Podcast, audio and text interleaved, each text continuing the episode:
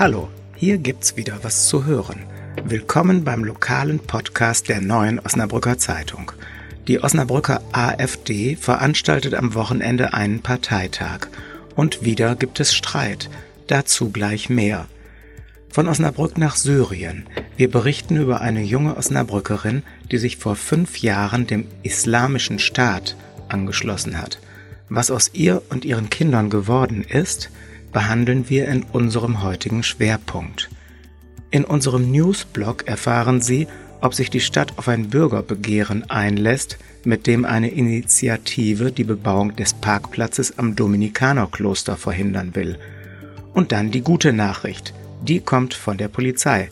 Bleiben Sie dran. Sie hören Immer der Hase nach, den Podcast aus der Lokalredaktion der Neuen Osnabrücker Zeitung am Mittwoch, den 20. November. Heute mit Rainer Lahmann-Lammert. Sie lebte an der Liebigstraße in Osnabrück, bevor sie sich dem IS anschloss, dem sogenannten Islamischen Staat. Saskia Meyer, so nennen wir die Mutter von drei Kindern hier, hat sich wahrscheinlich übers Internet radikalisiert und sich in den Dienst der Terrororganisation gestellt. Jetzt ist sie in der Obhut kurdischer Rebellen in Syrien und hat einen Antrag auf Ausreise nach Spanien gestellt. Mein Kollege Dirk Fisser hat schon mehrfach recherchiert, was aus deutschen IS-Kämpfern und Kämpferinnen geworden ist. Dirk, wie bist du eigentlich auf die Spur von Saskia Meyer gestoßen? Wenn wir vom IS und dem Terror im Nahen Osten hören, dann klingt das ja immer erst einmal sehr weit weg von uns. Tatsächlich ist diese Ideologie, die dahinter steckt, und sind die Anhänger dieser Ideologie aber mitten unter uns, auch in Osnabrück. Darüber haben wir in den vergangenen Jahren immer wieder berichtet. Und so sind wir auch darauf aufmerksam geworden, dass Menschen aus Niedersachsen und Osnabrück in das IS-Gebiet aufgebrochen sind, um sich dort offenkundig dem IS anzuschließen.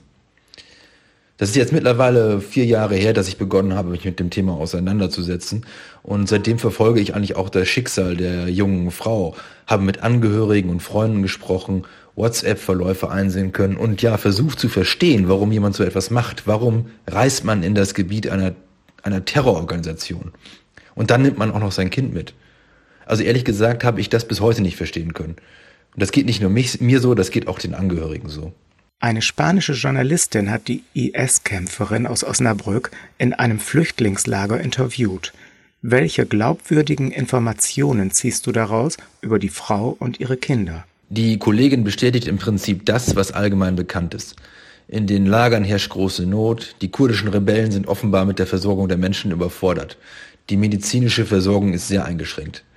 Das muss einem besonders mit Blick auf das jüngste Kind zu denken geben. Dieses soll bereits seit geraumer Zeit krank sein. Zudem hat der IS oder sagen wir besser der Fanatismus viele Anhänger immer noch im Griff, auch wenn sie jetzt in Gefangenschaft geraten sind und der IS militärisch ja de facto besiegt ist. Die Osnabrückerin berichtet der spanischen Kollegen da, Kollegin davon, dass sie von anderen IS-Anhängerinnen bedroht werde. Das scheint so zu stimmen. In den Lagern herrscht Gewalt. Man weiß aus einem anderen Lager, dass dort IS-Anhängerinnen sich sogar Schusswechsel mit Sicherheitskräften geliefert haben. Hat sich Saskia Meyer vom IS losgesagt? Es ist schwer zu sagen, ob sich die Osnabrückerin letztlich vom IS losgesagt hat. Vielleicht ist das sogar unmöglich zu beantworten. Hat sie sich denn jemals überhaupt ernsthaft dem IS angeschlossen oder war sie einfach nur hoffnungslos verliebt in jemanden, der sie in eine hinterhältige Falle gelockt hat? So scheint sie es ja mittlerweile selbst darzustellen. Also ich kann auf diese Frage keine Antwort geben. Nachrichten wiederum, die sie aus der Gefangenschaft noch geschickt hat, die schwanken nun ja zwischen Reue und der nach wie vor offenbar vorhandenen ideologischen Verblendung. Diese Frau hat drei Kinder, die traumatische Dinge erlebt haben. Ein viertes hat die Strapazen nicht überlebt. Was wird aus ihnen? Und welche Verantwortung hat deiner Ansicht nach die Bundesrepublik Deutschland? Es gab bereits Fälle, in denen die Bundesrepublik Waisenkinder aus Flüchtlingslagern ausgeflogen hat. Deren Eltern waren dann im Kampf für den IS gestorben. Auch ein äh, schwer kranker Junge wurde nach Deutschland zurückgeholt, der dann jetzt hier medizinisch versorgt wird. Aber insgesamt ist dann Deutschland doch sehr zurückhaltend. Wir haben natürlich im Zuge der Recherche auch beim Auswärtigen Amt angefragt, wie es denn mit einer Zurückholung der kleinen Osnabrücker Familie aussieht, aber haben da insgesamt nur sehr, sehr ausweichende Antworten erhalten. Wenn wir nicht nur auf Deutschland schauen, sehen wir, dass diese Diskussion tatsächlich aber in allen europäischen Ländern geführt wird. In Belgien, den Niederlanden, Spanien, Großbritannien und so weiter. Tausende überwiegend junge Europäer haben sich in den vergangenen Jahren ja auf den Weg gemacht zum IS, haben teilweise ihre Kinder mitgenommen oder haben vor Ort Kinder bekommen. Allein 100 Kinder mit deutschen Wurzeln sollen in einzelnen Flüchtlingslagern in Syrien noch festsitzen. Es gibt mittlerweile Gerichtsentscheidungen in Deutschland und darüber hinaus, die sagen, die EU-Staaten sind verpflichtet, die Kinder, Kinder aber auch deren Eltern zurückzuholen. Das gibt es in Deutschland sogar mittlerweile als Urteil in zweiter Instanz, aber nach meinem Eindruck sitzt die Regierung das mehr oder minder bislang aus. Ich bin der Meinung, der Umgang mit den IS-Anhängern und ihren Kindern, das ist sowas wie ein moralischer Lackmustest für uns. Wir können natürlich sagen, lasst sie da sitzen, uns doch egal. Ich sehe uns als Gesellschaft aber in der Pflicht, diese Menschen zurückzuholen. Das gilt auch dann, wenn von diesen Menschen ein gewisses Risiko ausgeht. Vielen Dank, Dirk. Den ausführlichen Bericht meines Kollegen finden Sie auf noz.de. Im AfD-Kreisverband Osnabrück gibt es neuen Ärger. Vor mir steht mein Kollege Wilfried Hinrichs und kann uns erklären, was da los ist. Naja, der AfD-Kreisverband ist äh, bisher durch inhaltliche Arbeit nicht aufgefallen, aber durch mächtigen Streit im Innern und der wird jetzt mutmaßlich am kommenden Samstag beim Kreisparteitag nochmal heftig eskalieren. Es geht um den Vorsitzenden Florian Mayer. Eine Opposition innerhalb der AfD wirft ihm vor, äh, bei der Wahl vor einem Jahr etwas Wichtiges verschwiegen zu haben, nämlich eine Haftstrafe, die er vor gut zehn Jahren verbüßt hat. Drei Jahre soll er er soll eine Haftstrafe von drei Jahren bekommen haben für Drogenschmuggel. Bei der AfD ist es so, wer sich um ein Parteiamt bewirbt, muss Einblick in sein polizeiliches Führungszeugnis geben und mitteilen, in welchen politischen Gruppen er vorher tätig war. Das habe Herr Mayer bei seiner Wahl, vor seiner Wahl unterlassen, sagt die Opposition und verlangt nun auf dem Parteitag am kommenden Samstag dass der Vorstand komplett abgewählt wird. Also wir können damit rechnen, dass es mächtigen Streit gibt. Es hat ja in der Vergangenheit schon oft Streit gegeben, der den Vorstand auch auseinandergerissen hat. Erzähl doch noch mal davon. Also ich weiß gar nicht, wie viele Vorstände und wie viele Vorsitzende die AfD hier im Kreisverband bisher hatte. Drei, vier vielleicht. Niemand hat sich lange gehalten und äh, es ist auch keine inhaltliche Arbeit, im, weder im Kreistag wo die AfD ja vertreten ist, noch hier in der Stadt sichtbar. Also in der Stadt hat es die Partei ja auch nicht geschafft, zum Beispiel bei der Kommunalwahl eine eigene Liste aufzustellen.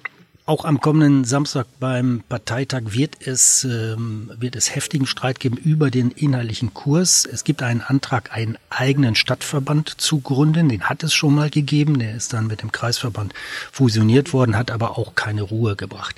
Also wir dürfen mal gespannt abwarten, wohin sich diese streitende AfD entwickelt und ob sie hier in der Stadt irgendwann auch, äh, sagen wir mal, inhaltlich zur Kenntnis genommen wird.